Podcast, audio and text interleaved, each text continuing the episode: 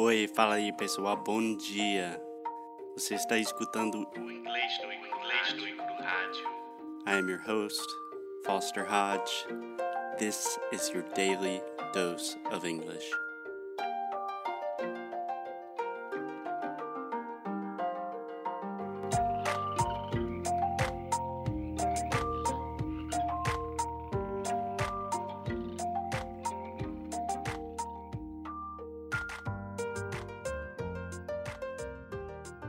Okay, Foster. I have a question for you. Yeah. If you had to choose between cheeseburger or tacos, what would you choose? I would give give me death. I could not live without either one of my true loves. I think I would choose tacos just for the health aspect. Just because of that, because you do love cheeseburgers. I love a good cheeseburger. I love a mean cheeseburger.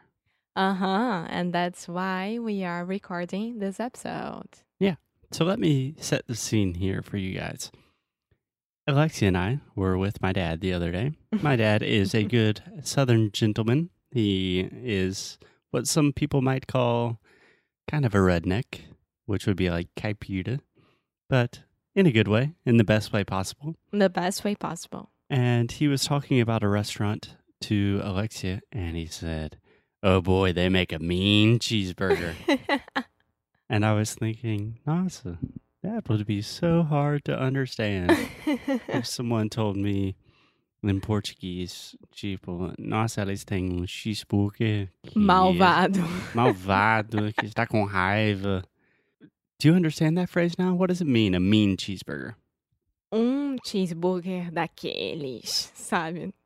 Would mean like that. Um, when he told me, I honestly understood what he wanted to say to me, but when you were talking about it with me, I was like, "That's right, me and cheeseburger."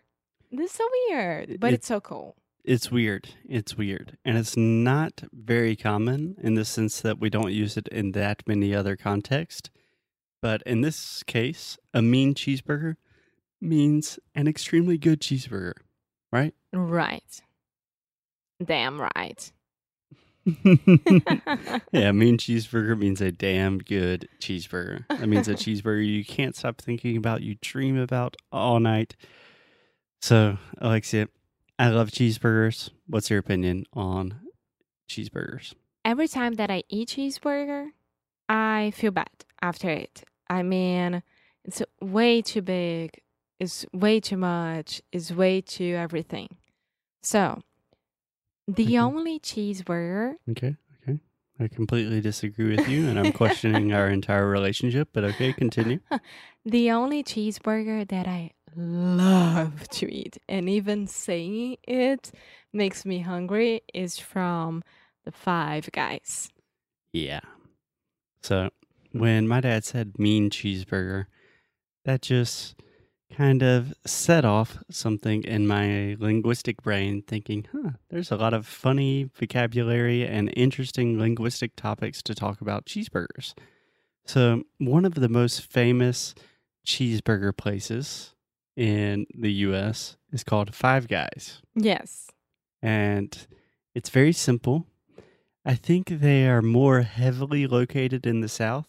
They started in Virginia. They're still a family owned restaurant. So they're a private company. They're run by the father and all the brothers. And it's just an organization that everyone loves because it's like a simple thing. They make good cheeseburgers, they're good family people, family traditions and extremely fresh cheeseburgers, fresh french fries, and it's a mean cheeseburger. Yes, and the good thing for me is they have um a small size, kind of.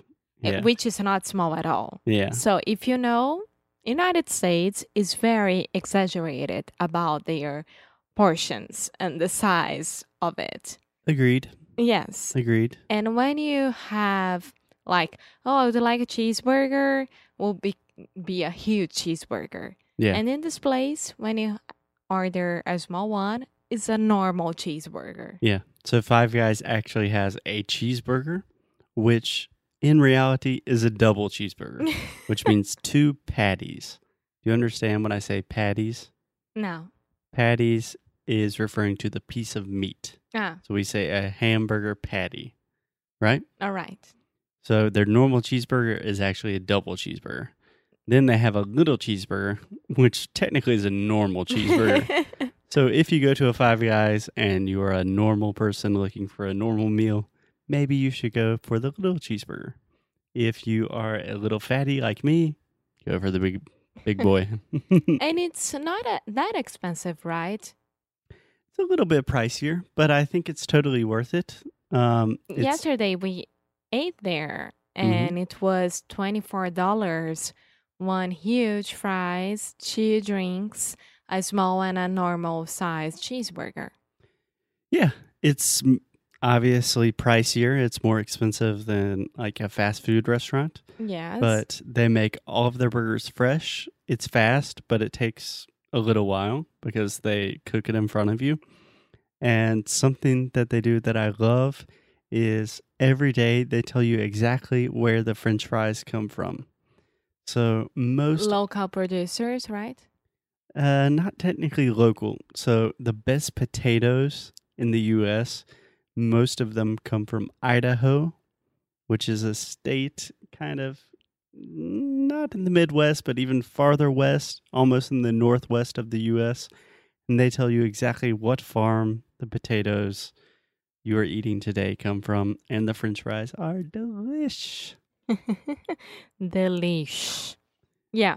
So I do like Five Guys. yeah, it's really good. So I was thinking about some good cheeseburger vocabulary. mm-hmm. So there are a lot of different things you can say.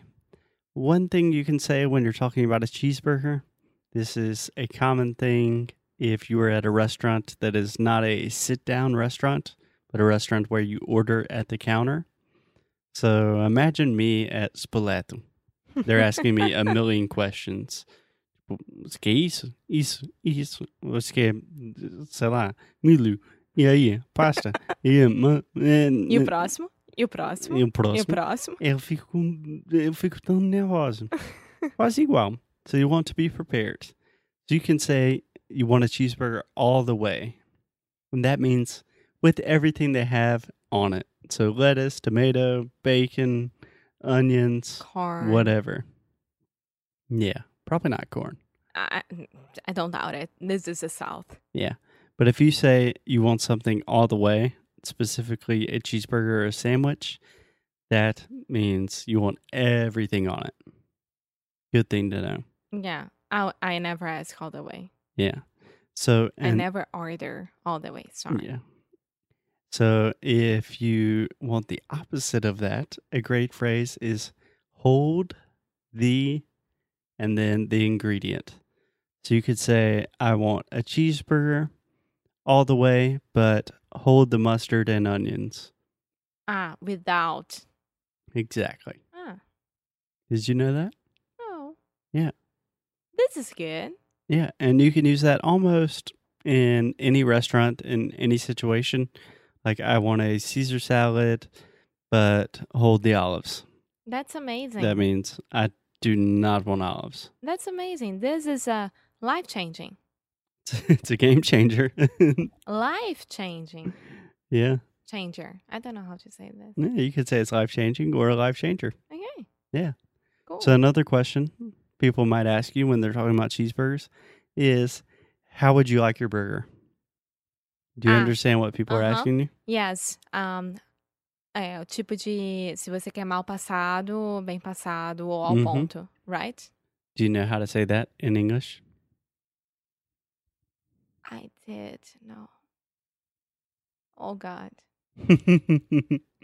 so most cheeseburger places with health regulations and everything they will not cook anything less than medium or medium rare Ah, okay. So rare is mal passado, right?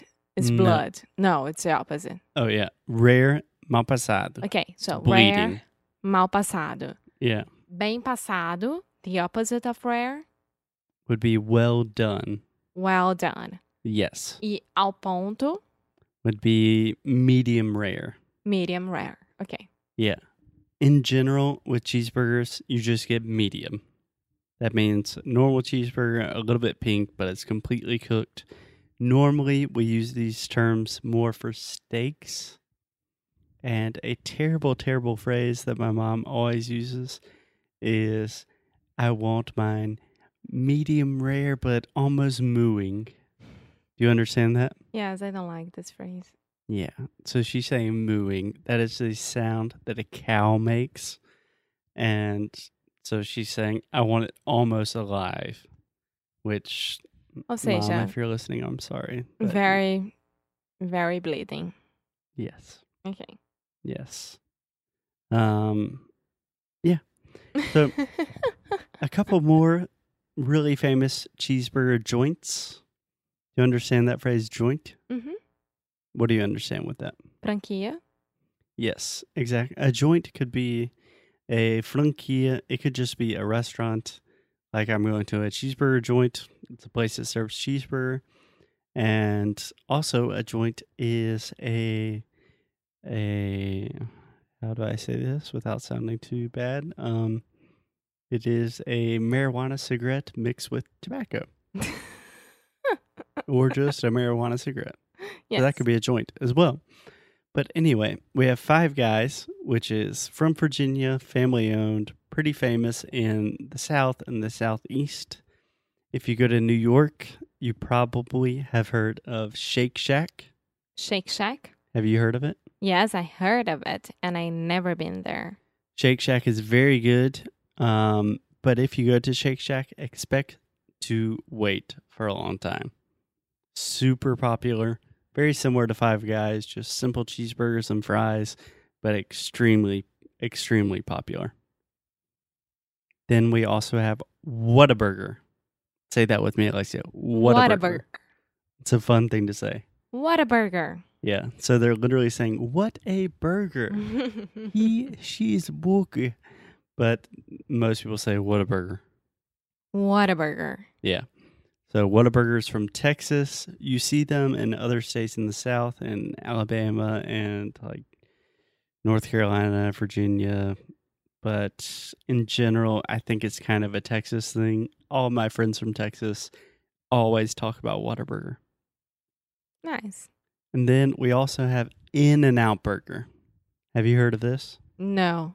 In and Out Burger is the most famous burger chain, but it's almost exclusively on the West Coast.